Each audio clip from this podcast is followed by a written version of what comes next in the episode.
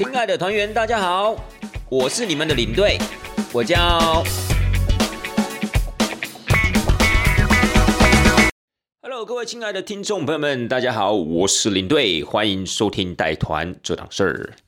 那么在今天的节目开始之前呢，领队我在这个地方呢，还是要呃好好的跟各位听众朋友们说声抱歉，就是因为上个礼拜啊没有办法准时的推出节目啊，的的确确呢，我觉得应该是让各位听众朋友们呢失望了。就是呃，没有想到呢，就是还是会发生这种呃不该出现的瑕疵啦，好吧？那非常不好意思。那么当然就是不管怎么样呢，还是会在接下来的一些节目里面呢，尽可能的去抓好这个原则。也当然啦，就是希望在每一集节目要推出的时候，还是要准时的来跟各位听众朋友们做一个分享，好吧？好了，今天的节目呢，我相信大家大概也都猜到一二了，对不对？因为领队虽然说上个礼拜没有很准时的推出新的节目，但事实上也有做出一个就是说明的一个录音档嘛，就是有跟大家讲一下，就是说，哎，为什么就是上个礼拜没有办法就是准时的更新，然后也有说到，就是我刚从沙巴回来，然后刚刚也要接一团所谓的呃。台湾这边的就是英文团这个样子，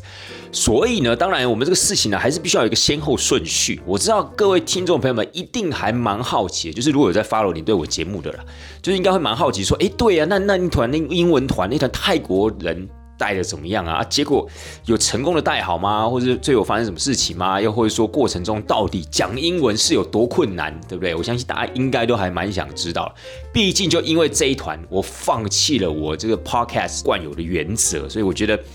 大家应该还蛮好奇这团的一个发展。但 anyway 呢，这一团的一个内容以及它的一个发展啊、心境啊等等，我们就放到下个礼拜再跟大家说，好不好？所以这个礼拜呢，咱们还是要有一个先后顺序。理论上应该先跟大家报告一下我们去沙巴的一个经过啦，以及我对沙巴这一次的一个感觉，好不好？所以今天呢，咱们就来讲讲我刚回来不久的这团沙巴吧，好吗？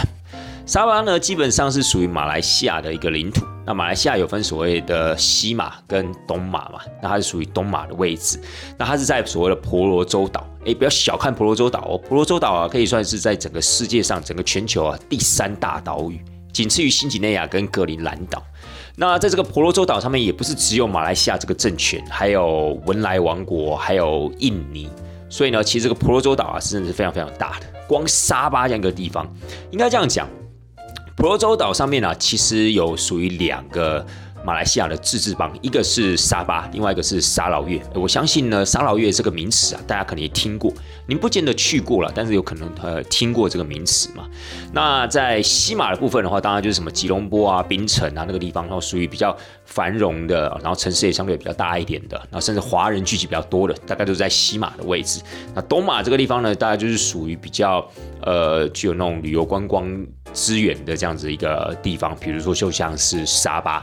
那沙巴人口多少呢？沙巴人口大概三百多万，接近四百万人。那它的领土面积啊，大概是台湾的两倍大，哦，台湾的两倍大。那你对我有没有去过沙巴呢？基本上我是有去过的。个人认为应该是差不多五六年前，我还记得那时候去的时候走的行程啊，是夏天的行程，就是去看长鼻猴啊，还有看萤火虫之类的。但这一次去的话，因为它刚好不是夏天嘛，这次去刚好是也算是属于比较冬天的行程。虽然沙巴呢，它的气候呢就是四季如夏，它没有所谓的呃夏天跟冬天这样的分别，它的温度大概都是在二十五到三十度左右，在现在这样的一个时间点。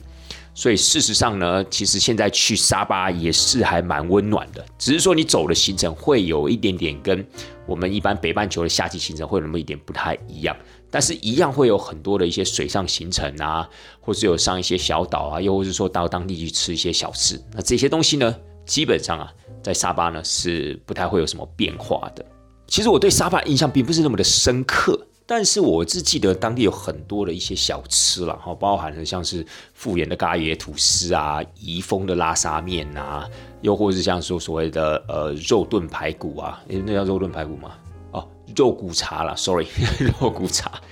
这些其实我都还蛮有印象的。那你说行程真的有走什么？我大概就只记得长鼻猴跟萤火虫。那偏偏这一次去呢，就比较没有这一类的行程，它是属于一些比较水上活动的行程这个样子。那好，那这一次去到底是去了哪一些地方呢？等一下我们就在这个节目中啊，一一来跟大家分享。先讲一下这个团体的一个性质吧。这个团体性质也是蛮特别的，应该算是我在今年初的时候就带了一团建设公司的团。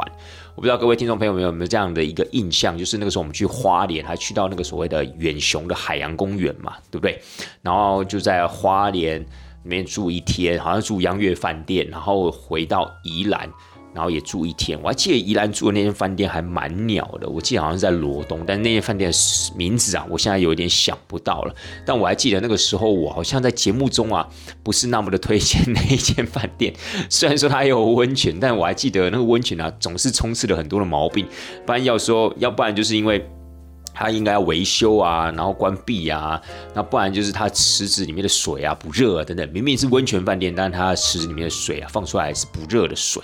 所以呢，总之我还记得那一团呢出现了蛮多状况的。那。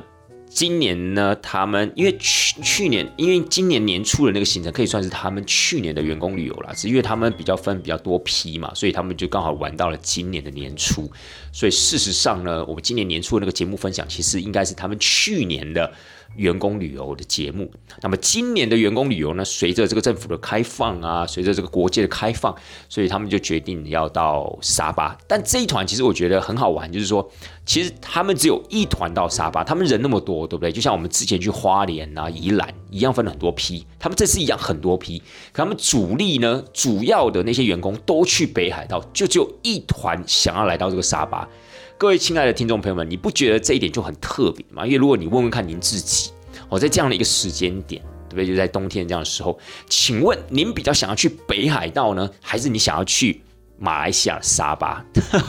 我相信我自己觉得啦，十个里面大概至少七到八个都是想要去北海道，对不对？尤其是，啊，你说如果是自己去玩，你可能还会考量说，哎呦，北海道现在好像很贵耶，因为飞日本的机票很贵，那马来西亚沙巴相对比较便宜，是不是哈？感觉就是去沙巴玩这样。可问题今天是公司招待，对不对？在公司招待的前提之下，你当然我相信啊，应该会想要去北海道，又可以去看雪景，又可以泡泡温泉，然后呢，又可以去买东西。然后日本相对它的北海道行程，我相信再怎么差，它都一定有它的质感在。那沙巴这种东西。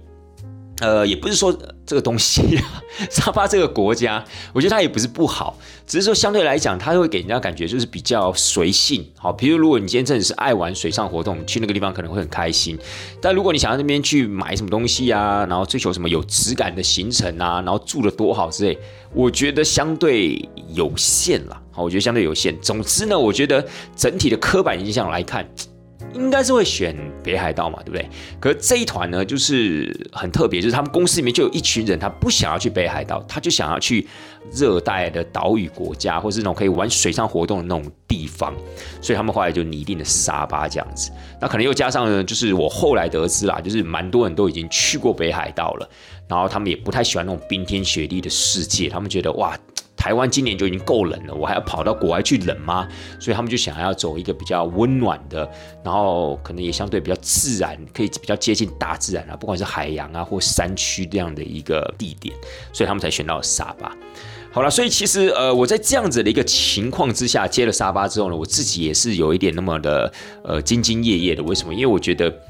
大家舍北海道而取沙巴，那肯定是对沙巴大概有一定的期望的嘛。希望呢，大概也可以玩的跟北海道一样开心。但是我当然心里面知道，其实沙巴整个旅游形成的一个质感，你说你要跟呃日本的北海道比，我觉得相对还是会有一点距离的。所以呢，我觉得在带这一团的时候，我自己也是会觉得那么有一点点的压力，对不对？而且他们又刚好这一团呢，就是指定我去带，因为我去呃等于说年初的时候带他们的这个国旅。他们就认识了嘛，所以今年就希望我还是可以继续带他们的沙巴。那日本的部分我真的没有办法帮到忙，因为日本的话他们都要讲日文，那我是一点日文都不会讲的，所以那是肯定没有办法怎么样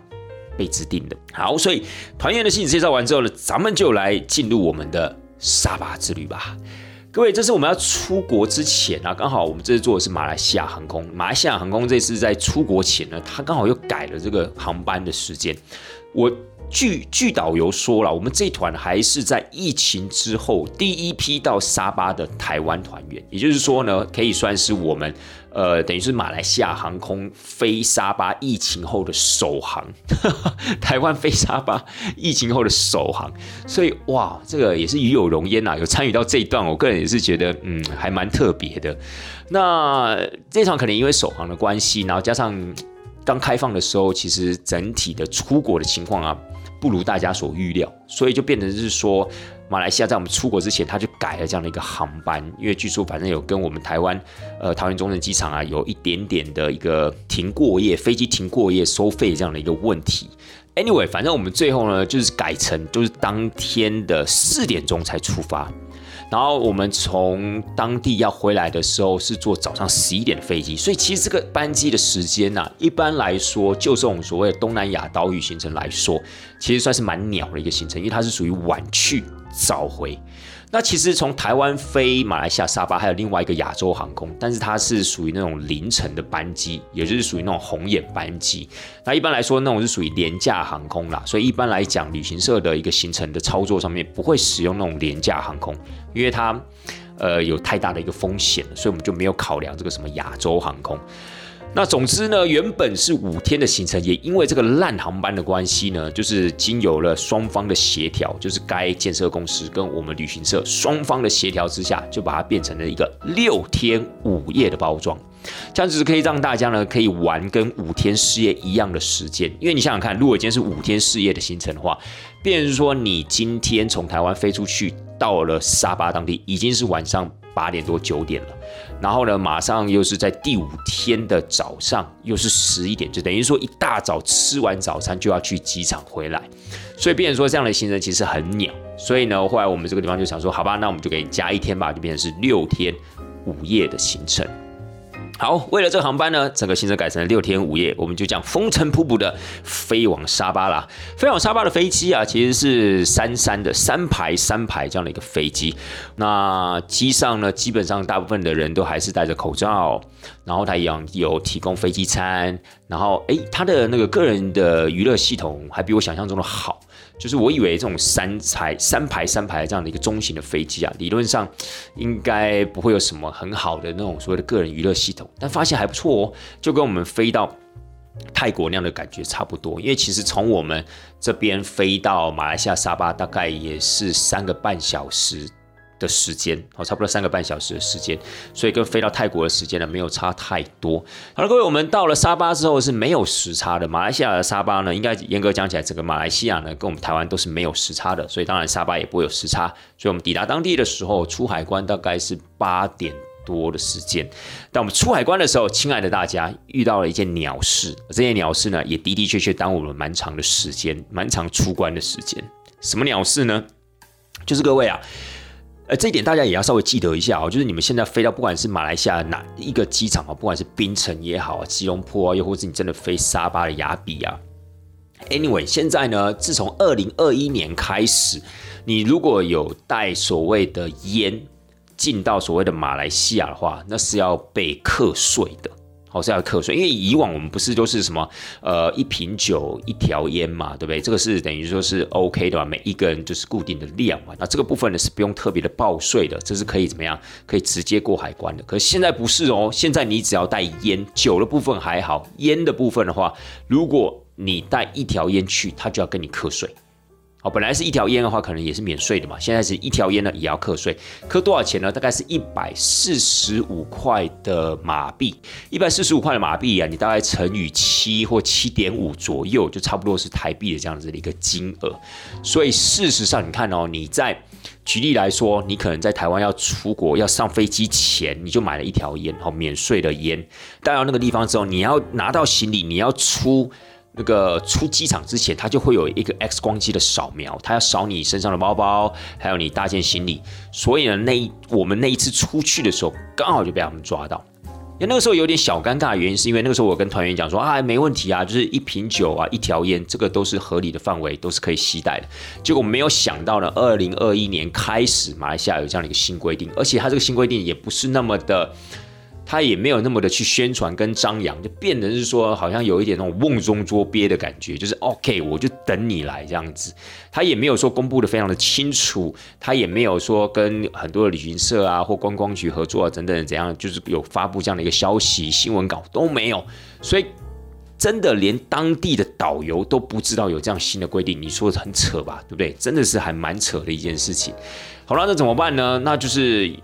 我们那一次出去经过 X 光就被搜出了五条烟。我有问团员一共买了几条烟，他说一共买了九条。那你知道他一条烟就要收一百四十五块的马币，其实这样算起来，差不多就等于你在台湾桃园机场买的那个免税的那个烟的价格。所以那个时候我就想说，哇靠，怎么会发生这种事情？这根本就是出师不利啊！因为你想想看，我才刚从桃园机场买了这个烟，然后也是你领队说，哎，可以买的。然后到当地呢，我就要被我如果不付这个税，我就要没收。那我付这个税，等于是说我在当地又付了一次买烟的钱，那就整的非常的晦气啊，对不对？所以那个时候，其实我心中也是哦忐忑不安。我想说，怎么会发生这种事情呢？我就竭尽所能的，就在那个呃，应该算他海关人员那个地方，我就跟他们讲，就是跟他们沟通，就说：哎，你们这个政策二零二一年才开始，然后我们等于说我们台湾可以算是在开放国界之后来你们这边的第一团。难道不可以通融一下吗？对不对？又不是说我们是故意犯法或故意知道，然后又特别去买这个烟，我们也不是故意的啊，我们根本不晓得有这样的一个规定啊。那是不是这一次呢，可以呃通融一下，让我们过去？那下一次我们可以跟旅行社那个地方讲说啊，如果之后还有台湾人、台湾的团员要来扎巴玩的话，就一定特别要注意一下这样子的一个课税的一个规定。结果他们还是不 OK，我就一直讲一直讲，结果他们稍微有比较放软一点的姿态，放软一点的，他就说：“好吧，你就付两条烟的税钱，我让你五条烟都带走，就是等于是睁一只眼闭一只眼来。”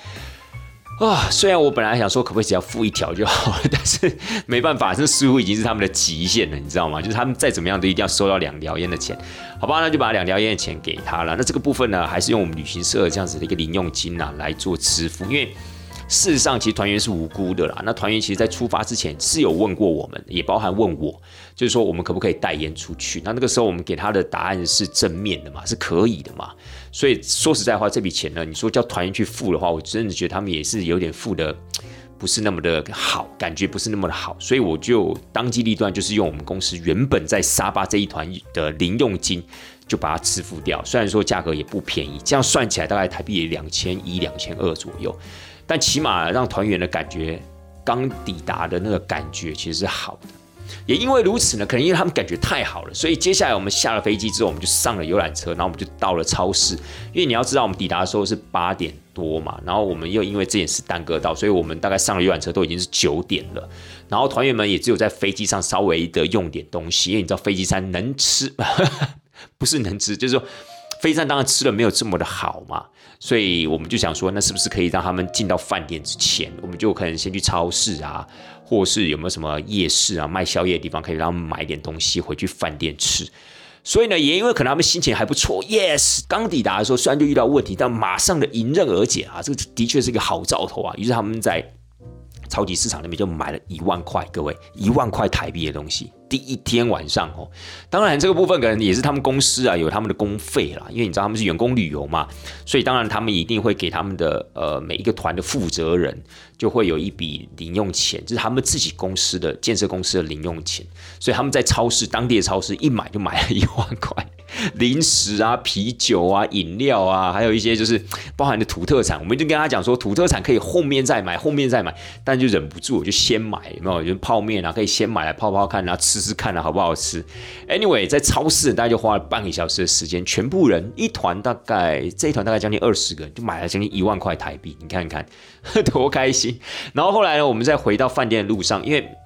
我们这次住的饭店还不错，我们这次住的饭店是那个。香格里拉丹荣雅路饭店可以算是在沙巴雅比那一带呢，算是数一数二的好饭店了。它是属于那种度假型的海滨海饭店。所以呢，我们在呃快抵达饭店之前，我们那边有一个丹荣雅路的夜市。丹荣雅路是那个沙滩的名字啊。然后据说在那个地方欣赏那个夕阳啊，可以算是呃非常享受的一件事情，也是算是全世界的知名欣赏夕阳的景点之一。好，Anyway，那天我们到的时候已经晚上了，没有夕阳，所以有夜市，我们就去那个地方夜市。因为那边夜市啊，真的是跟台湾，呃，我觉得。我觉得感就是整个摆设啊氛围是有点像的，但那个食物真的是天差地远。那个食物基本上你看到它，你不是见不见得敢吃的那种食物，你懂吗？就是不管是饮料，因为它饮料就是五颜六色。对，那种五颜六色呢，在我们台湾的时候，老一辈就跟我们讲说啊，这里面都是色素啊，哇，千万不要喝这个越鲜艳的饮料啊，其实对身体健康啊是越有害啊，等等。你就看到那个五颜六色的饮料，你就觉得哇，境界不明那样的一个感觉。然后它那些烤肉啊、烤鸡翅啊，那烤出来的颜色就让你觉得非常诡异，就烤出来是那种橘红色，你知道吗？我们要不要讲烤肉出来的话，可能就是那种呃。土色啊，咖啡色类似嘛，就是台湾烤肉那样的颜色嘛。可是，在沙发那个地方，你们就不知道它加的到底是什么样的香料，还是加了什么样的一个配料，不晓得酱料。Anyway 的，它反而烤出来是橘红色，你就觉得 Oh my God，这个真的是可以吃到肚子里面。可是。我觉得这群团员可能因为普遍年纪也相对比较年轻啦，我觉得接受度也都比较大，想说啊，反正来到这个地方就入境水属嘛，就是要尝试一下，所以他们各种东西都买了一点。那当然那种饮料的部分，他们当然就没有买很多，因为刚刚在超市里面就买了很多啤酒啊、饮料之类的。那那种饮料真的就是在沙巴当地那种夜市的饮料，我必须说句实在话，大概就纯欣赏这样子。好了，第一天呢，我们就这样子回到饭店了，非常就是满足的回到饭店。我还记得那个时候回到饭店，差不多把所有东西都 check in check 好，呃，用好之后呢，差不多也大概十点半了。然后他们还一起聚在一起吃个宵夜，就差不多吃到大概将近哇一点多。为什么我知道那么清楚呢？因为我本人也在里面，因为毕竟都都是。算是有一面之缘嘛，因为年初的时候带过他们，那刚好第一天晚上也算是相见欢了，我就觉得那我也应该怎么样去跟他们呃热闹热闹一下，找回一下就是之前那样的一个感觉，其实还蛮不错的。我跟这群人的感觉是还蛮好的啦，然后又加上这一团呢，其实没有主管，哎，这个差很多。就是之前他们花莲宜兰那一次呢，就他们每一团都一定会有大概一个干部，就是一个主管，大概中高阶主管会跟着。那因为有主管的关系，你也知道建设公司嘛，就喝的比较凶嘛，所以相对的可能就会比较拘束啊，他们肯定会觉得玩的没那么自在。但这一次呢，所有的中高阶主管全部都去北海道了，沙巴呢就没有大人，沙巴就等一个没有大人的一团，所以大家玩的也就特别开心。所以我觉得带这种团相对也都比较轻松，比较好玩了。好，那很多人可能就会问说：“哎，领队，那你们这次我饭店怎么样啊？这个饭店我好像有听过，哎，就是什么香格里拉丹绒雅路，因为香绒雅呃香格里拉在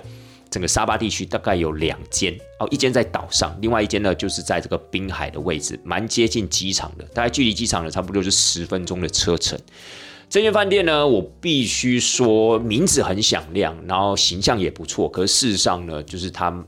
我觉得它没有那么的理想，也或许啦，可能。呃，我们对它的一个期望是蛮高的，然后又加上就是疫情期间它其实是停止营业的，所以其实我觉得很多东西维护没有那么的理想。因为你也知道，整间饭店如果有人住，虽然说很多人住可能会有一些啊破坏啊整洁的问题，但是因为也一直都会有人打扫，所以相对它的维持度会很不错。可是如果一间饭店呢，尤其这种滨海的饭店，长期之下没有去营业的话，等于说也就没有人去。特别的去打扫，当然我相信固定的维持、基本的维持是有的，可是可能房间里面呢，可能就有一些房间就很久没进去啦。那刚好就是在最近呢，才重新的对外营业，然后才重新的开始慢慢的整理啊，每一个细节要处理好。所以我觉得，我个人认为它的一个整体的清洁程度，还有它整个。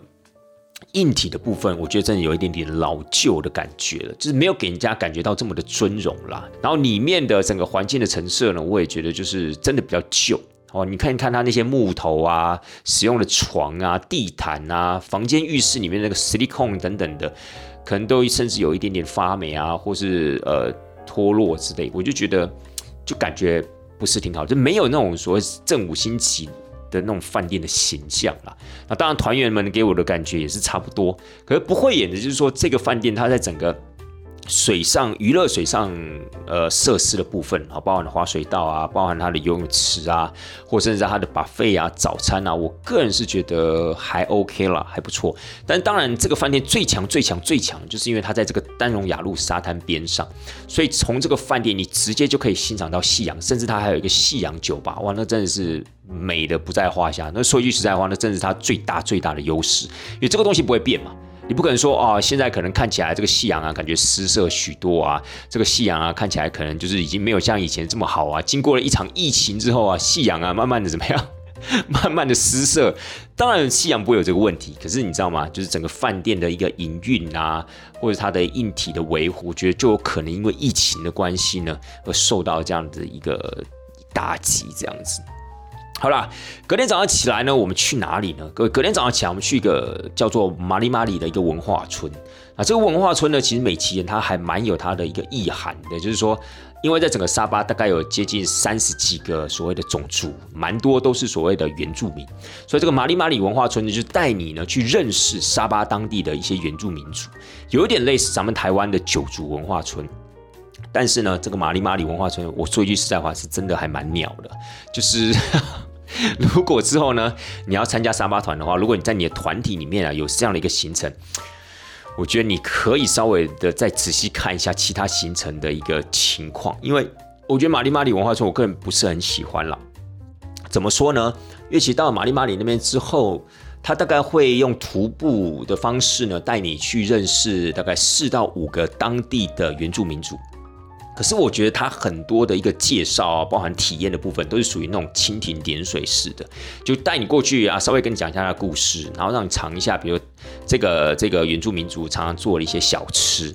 那这些小吃呢，他也不会给你太多，就给你吃那么一点点，那个一点点哈。比如说小米酒喝了一小杯，好，比如说蜂蜜尝了一小口，或是那种所谓炸面粉的，有点像我们沙琪玛那种所谓他们的到地当地的食物呢，也是吃了一点点。所以呢，感觉就会让你就是觉得说好像没什么意思。然后再来的话，就是说四到五个这样子的一个原住民族，他其居住的环境也好，他所使用的建材也好，其实。差异并不是很大的，所以你整体的一个感觉呢，你就会觉得哇，就是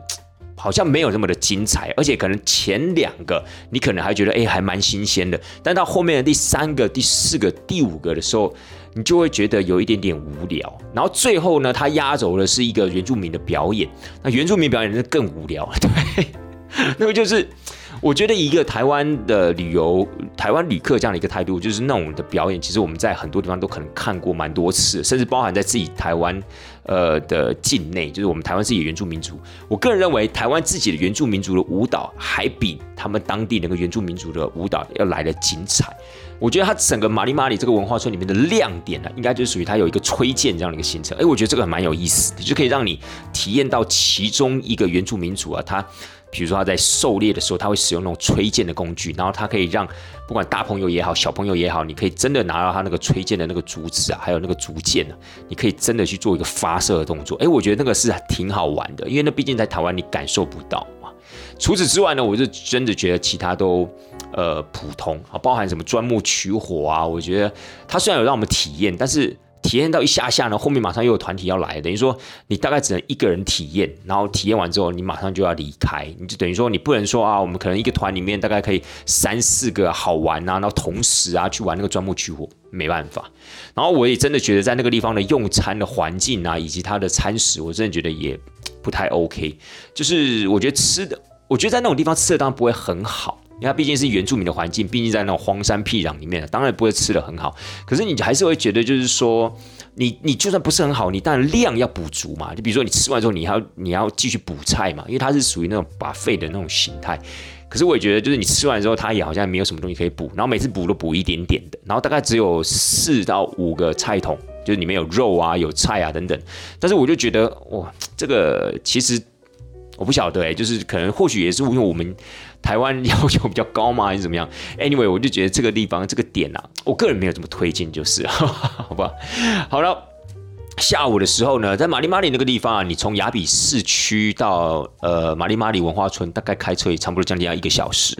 然后呢，我们现在这个时间点去，刚好会遇到沙巴的雨季，也就是它大概每到下午的时候，大概两点到四点之间，它大概就会有一个雷阵雨，而且还下蛮大的哦。所以那个时候我们从文化村回来的时候，也刚好遇到下雨的情况，所以我们就进到了 shopping mall。没错，因为。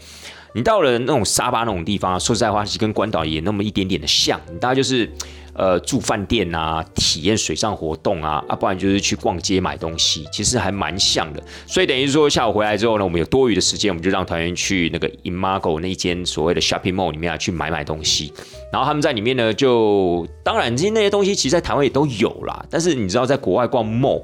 就是多多少少的还是会有些新鲜感嘛。然后在那个地方，你可以去买那个 Vinci Vinci 的鞋子，V I N C C I。然后听说了 Body Shop 也不错，了 Body Shop 里面一些东西呢，好像也比台湾便宜蛮多的。那其他的部分的话，当然就大家可以各自稍微的去比价啊之类的。所以我们就让大家在里面稍微逛逛。但 Imago 这间 Shopping Mall 呢，其实它的亮点比较没那么多，因为它绝大多数都还是一些国际品牌。那这些国际品牌，台湾毕竟还是有嘛，所以当然相对对团员来讲吸引力就没有那么的大。但是如果在下雨期间呢，也不失为一个躲雨的好地方，而且也可以多逛一个 mall。而且这个 Imago 这间 mall 呢，也可以算是他们目前算比较有规模的，而且比较新的一个 mall。逛完之后呢，我们下午就是有一个所谓的历史时光导览。这个历史时光导览就是带你去走那个嘎雅街了。然后，因为沙巴以前它是受英国人统治的地方嘛，一直到一九六三年的时候，它才独立出来。然后呢，才跟所谓的马来、马来亚，还有跟所谓的新加坡，还有跟沙劳越组成了一个所谓国家嘛。所以呢，它等于说在一九六三年之前呢，它都是受到英国的一个管辖。所以呢，在整个沙巴，尤其是雅比。市区的部分有蛮多的一些英式的建筑物，当然还有一些所谓的老街，像嘎亚街就算是一个老街，所以我们在那个地方会有一个这样是一个所谓的历史时光城区的这样一个导览。那在导览过程中，我们也会在那边吃点小吃啊，就好像说我们这个地方有包一个下午茶给他们，就吃复原的拉茶，还有所谓的嘎野吐司，其实是还蛮好吃的啦。你知道复原的嘎野吐司，它有分有烤的跟没烤的。我个人是觉得烤的比较香，因为烤的话，它外表酥脆酥脆，吃起来是比较好吃，口感比较好啦。那没有烤的也有蛮多人支持，就是觉得哎，这种软软的口感啊也不错。但 anyway 一定要配它的拉茶嘛，因为它拉茶真的，而且一定要喝热的哦，真的不要喝冷的，因为喝冷它会放冰块嘛，那冰块放进去，它其实那整个拉茶的味道就淡掉。所以不管天气多么的热，真的我觉得喝热的拉茶那个风味啊是比较足够。所以就招待他们去吃这个复原的一个下午茶，然后带他们去走这个历史街区，然后告诉他们呢，在假日的时候，在嘎雅街这个地方还会有所谓的假日市集，所以呢，到时候我们也可以来这里逛。那嘎雅街上面呢，除了一些所谓的历史建筑物之外，当然最多的就是它的一些所谓的华人的小吃啦，包含了像是怡丰拉沙面啊，包含了金沙园的生肉面啊，然后还有所谓的复原的吐司啊，然后还有什么？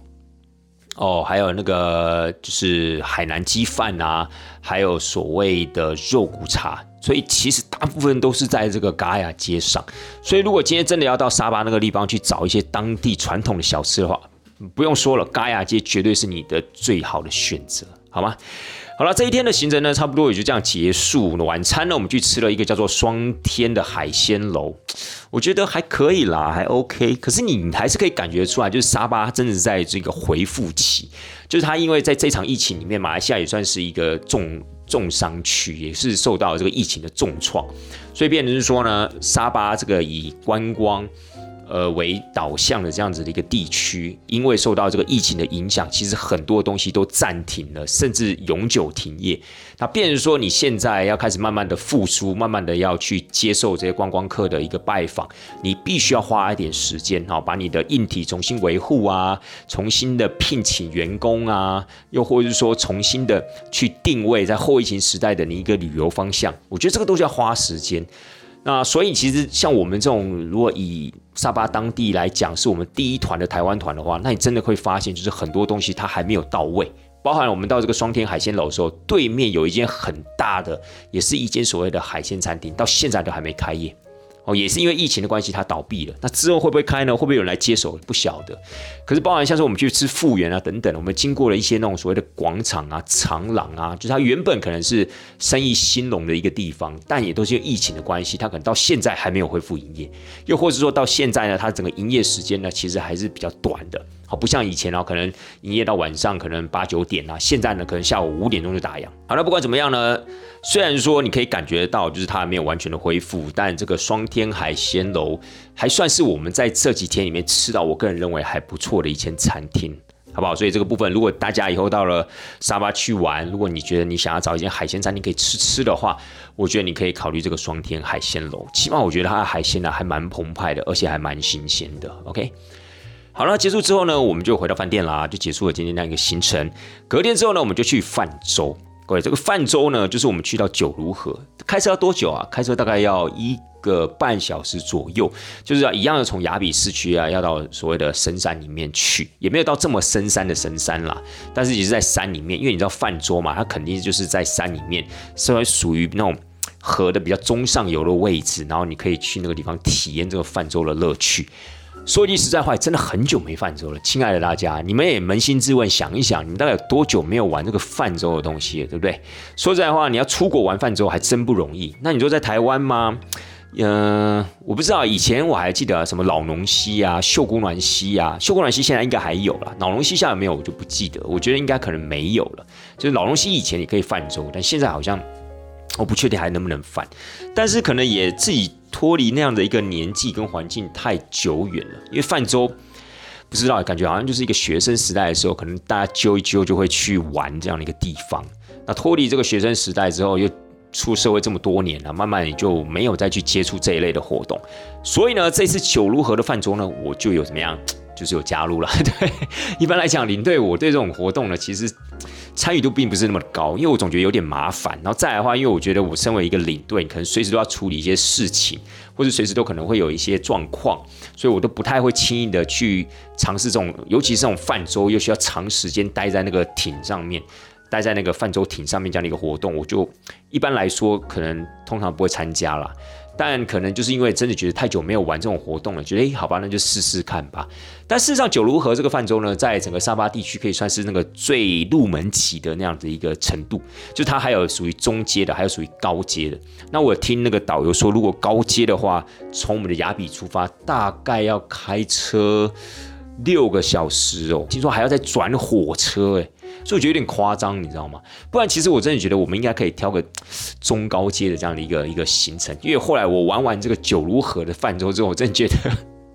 好像有点无聊。真就是我也不是那种极度追求刺激的人，但他那个也真的太不刺激了。那它整个时间呢，大概是一个半小时。有了，它还是会有一些激流，它还是会有一些就是石头啊，甚至有一点类似那种高低落差的地方，还是可以让你有那么一点点的开心。可是我觉得那个时间都很短，就它没有一个。连续性你知道吗？就可能，呃，大概开个，比如说十分钟，你才会遇到一个类似这样的一个激流。那激流可能大概就是短短的，可能四十五秒、一分钟就过了，然后又一片平静。就大部分的时间都是在属于比较平静的河面上，那只有少部分呢会有一些高低落差或是那种激流出现。诶，我个人就觉得有点无聊。然后两边的景致呢，对，是没错，都是属于那种自然环境啊、森林啊、丛林那样子。可是好像也没有那么的吸引人。好，所以整体而言，我觉得这个九如河的泛舟。没错，它虽然是离市区真的还蛮近的，可是我真觉得它的刺激程度，如果您是一个喜欢追求刺激的人的话，我觉得这条河没有办法满足你，是肯定没有办法满足你的。所以假设你之后如果有机会去到沙巴，然后是以自助旅行的形式的话，真的不要选这个九如河，因为我觉得它太普通了。不过当然啦，如果您是啊，比如说你有带长辈啊，你有带小朋友，你只是要让他们去感受啊，原来这个就是泛舟那样的感觉的话，哎，我觉得九如河可以。所以九如河大概就是这样的一个情况，然后它中间也会让你，就是它一定要穿救生衣嘛，所以它中间也可以在比较平缓的地方，就会让你跳到河里面啊，然后你就可以在里面游泳啊之类。那我觉得就 不知道，就是我明明是去泛舟的，但是却要从游泳上面获得乐趣，我觉得就有点。这有一点那个叫做本末倒置的感觉啦，好不好？然后后来呢，整个一个半小时这样子的一个行程结束之后，我们就一样就在岸边吃饭，那一样吃的还算是蛮阳春的，但是这一餐吃的会比文化村好。这餐呢会吃比文化村好那么一点点，但严格讲起来，两者是同类的啦，因为它都是在那种荒乡僻壤嘛，所以它都不会有那种多精彩啊，或是多丰富的那种美食，没办法。但是它基本上让你吃饱，应该不是太大的问题。可是当然看起来就是稍微比较粗糙一点。那这一天结束回来之后，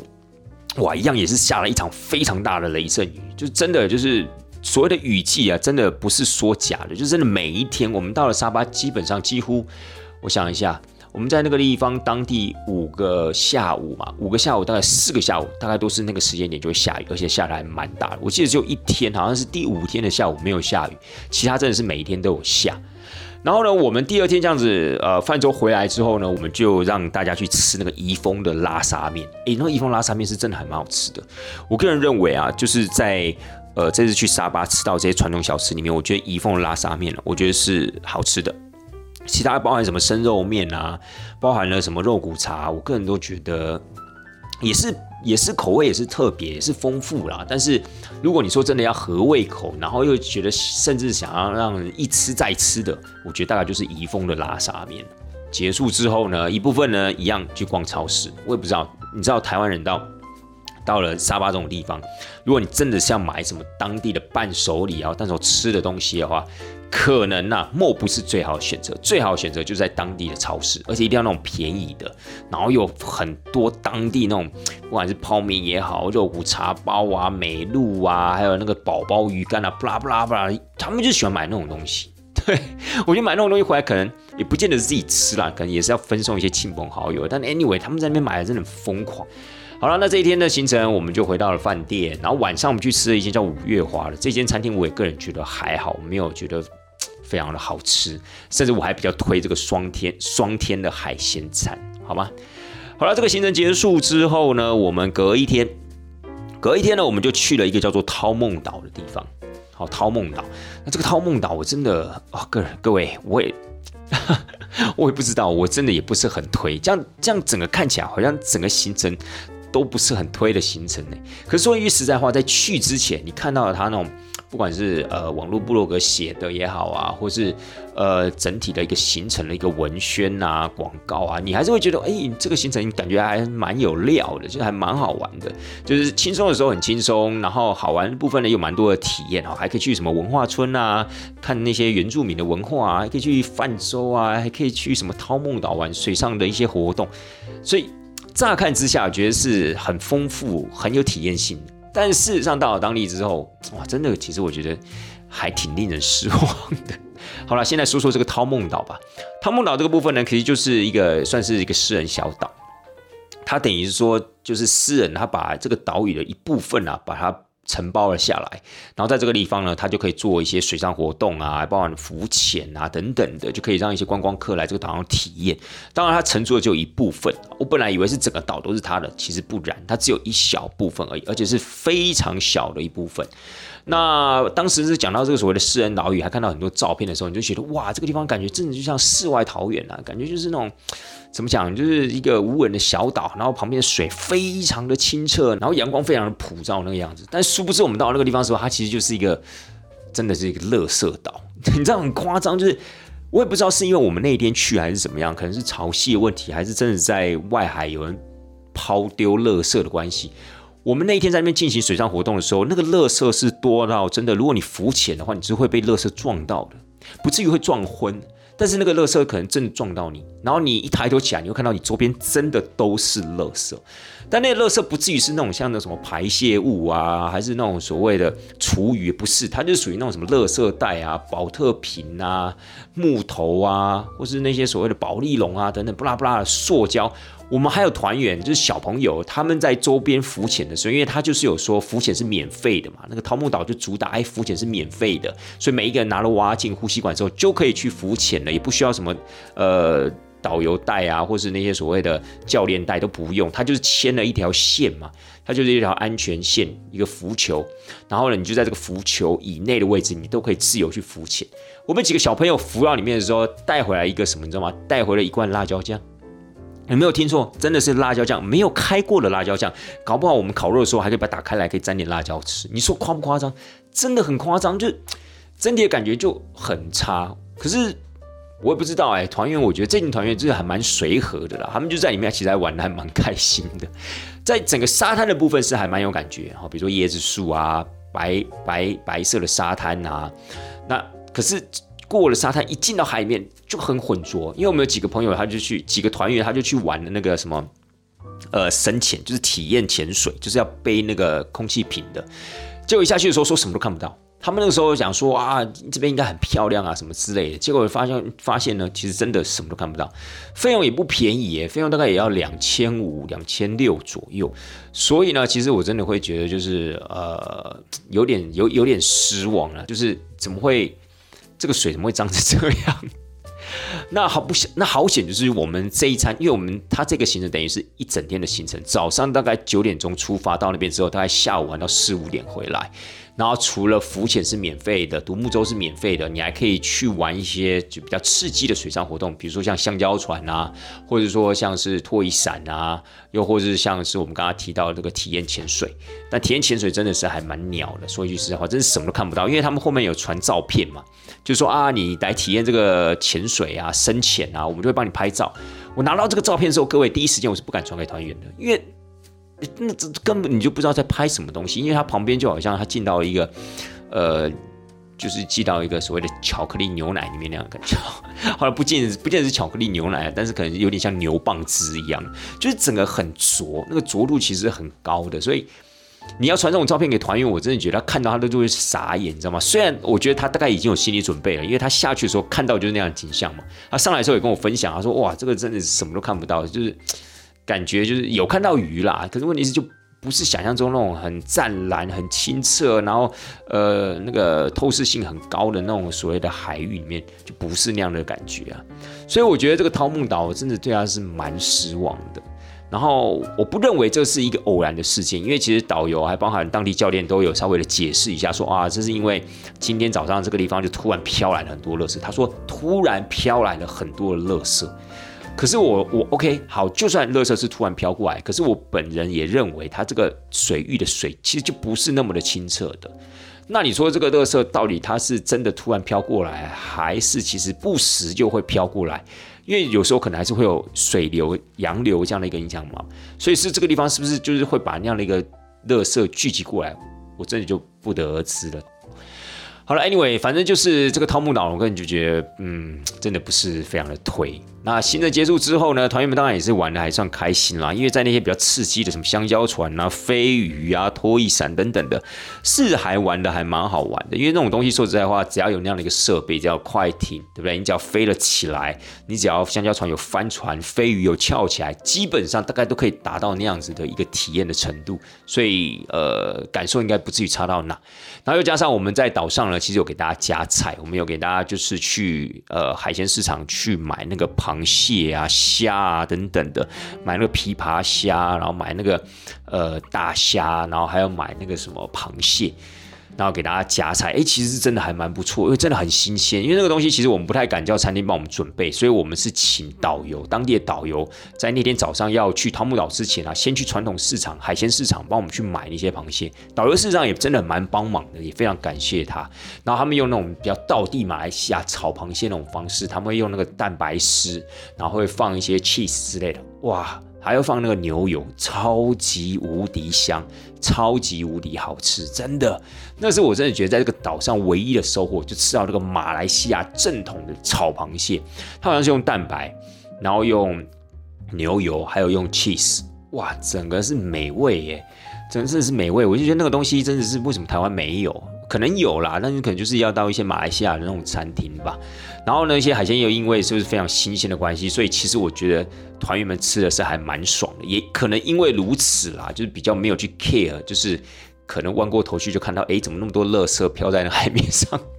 那样一个窘境，那真的超囧的，各位。你就是带一群朋友，你假设一下，你今天带一群朋友，然后你带他们去海边玩，那告诉大家，哇，这个地方很美啊，这个地方啊，其实真是很悠闲、很舒服的一个地方。结果呢，你们要下海之前就看到海面上飘的都是垃圾。其实真的没有把没有办法把这个照片啊，就跟各位听众朋友们做分享。但是我觉得你要走进海里面，你可能都有一点点障碍。你说天哪，我们真的要需要进到这个水里面嘛？我觉得那个垃圾真的。看起来就令人不是很舒服，啊不好险！他们在玩那些水上活动的时候啊，比较刺激，那是在比较稍微比较离海边远一点的地方，可能我觉得稍微比较还好一点。好了，Anyway，这个就是汤梦岛的一个经过，好不好？让大家稍微的了解一下这个情况了。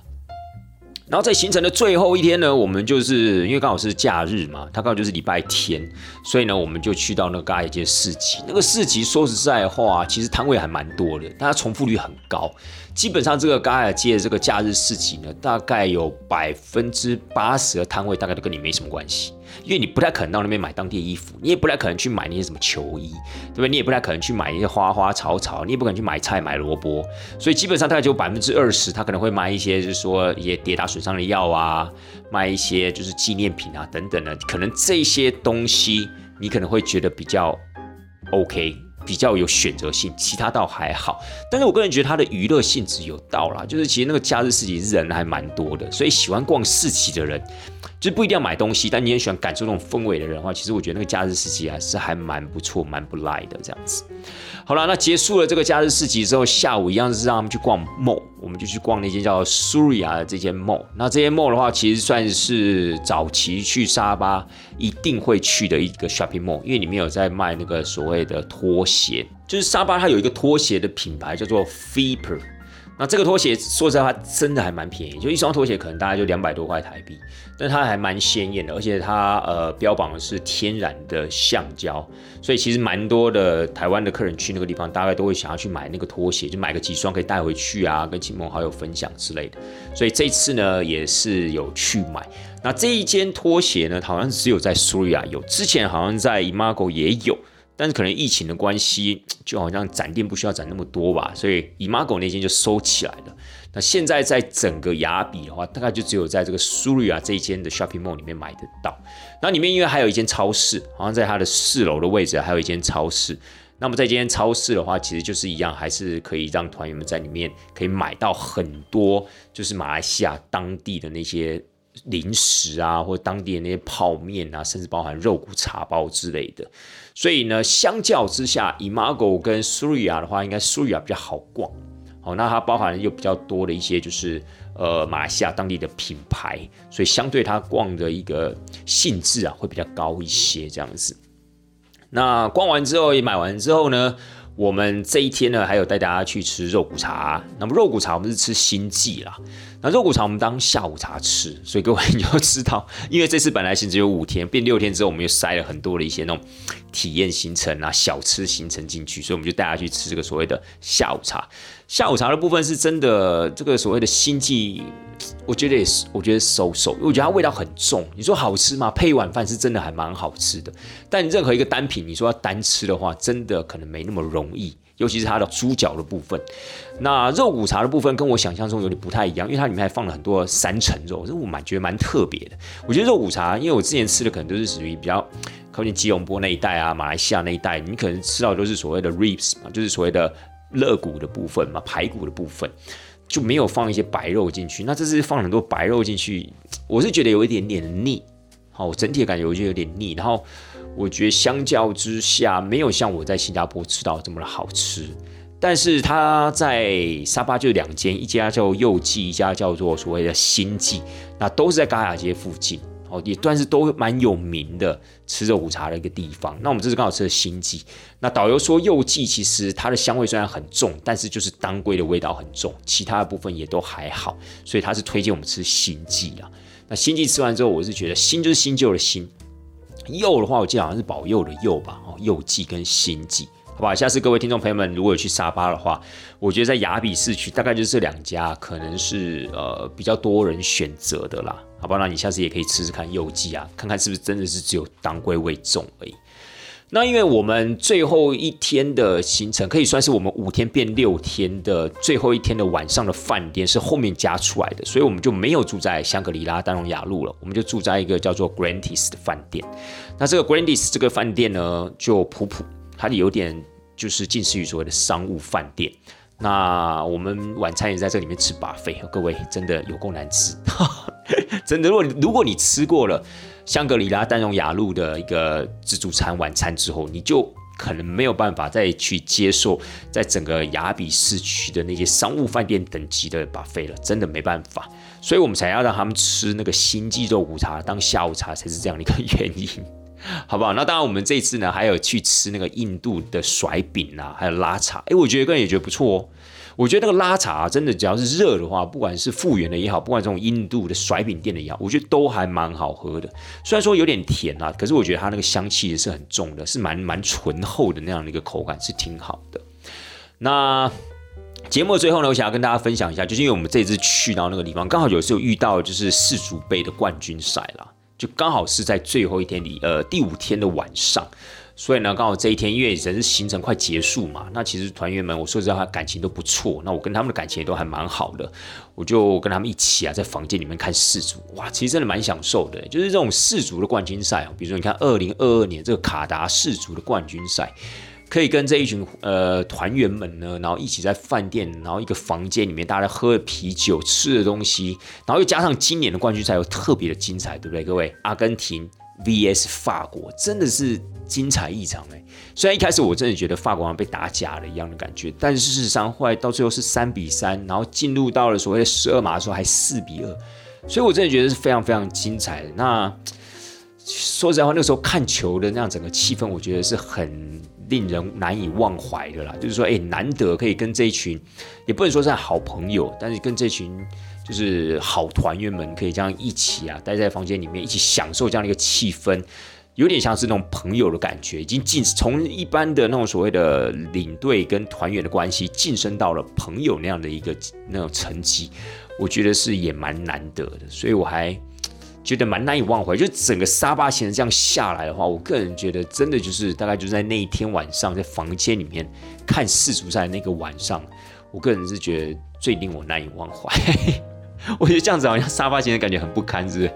好了，亲爱的大家，我如果要下一个总结的话，我会觉得这次的沙发之旅呢，让我是有那么一点点的失望的，好不好？以领队的一个角度来讲的话，当然或许这样不是非常的公允，为什么呢？因为呢，可能团员们他们会觉得，哎，还不错啊，我觉得是还蛮悠闲的，而且吃很多的当地小吃啊，九如河的泛舟，我觉得也蛮好玩的啊。虽然汤姆岛上乐色多一点，但是我觉得它水上活动也蛮刺激的啊。所以其实每一个人角度不太一样，但是如果你以领队我自己的角度的话，或是我自己的。意见的话，其实说实在话，短期内我可能不见得会推荐我的亲朋好友啊去沙巴玩，因为我觉得沙巴还没有准备好。然后又加上，如果还是这样的一个行程的话，那我可能更加的不会想要，就是呃，让我的朋友或家人现在这个时间去沙巴。不是说沙巴这个地方不好玩，而是我会觉得是说，如果今天有另外一种行程的话，或许我想要参考另外一种行程。或许今天等时间慢慢的推演，沙巴人慢慢准备好了，然后他们的旅游市场呢也开始慢慢的就是进入状况的情况之下呢，我觉得他可能会玩的比较精彩。可能感受度也会比较高一些，哦，这是我自己的感觉啦。所以你问我这次的沙巴到底好不好玩，我会觉得真的是有那么一点点差强人意。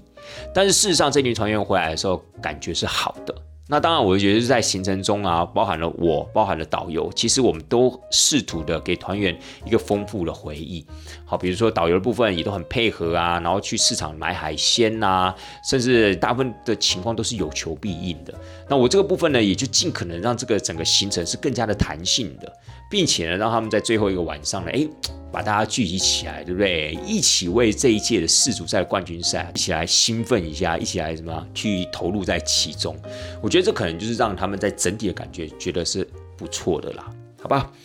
好了，亲爱的大家，或许很多的听众朋友啊，您之前已经去过沙巴了，或许您还没有去过，你可能也会考虑哇，现在日本啊，其他的地方的机票这么贵。搞不好我也可以考虑看看去沙巴啊。那就希望今天的节目啊，给你一点点的一些参考价值，让你不管今天是自助旅行也好，或是跟团也好，大概对这个沙巴一个当地的情况有一个基本的了解，好吗？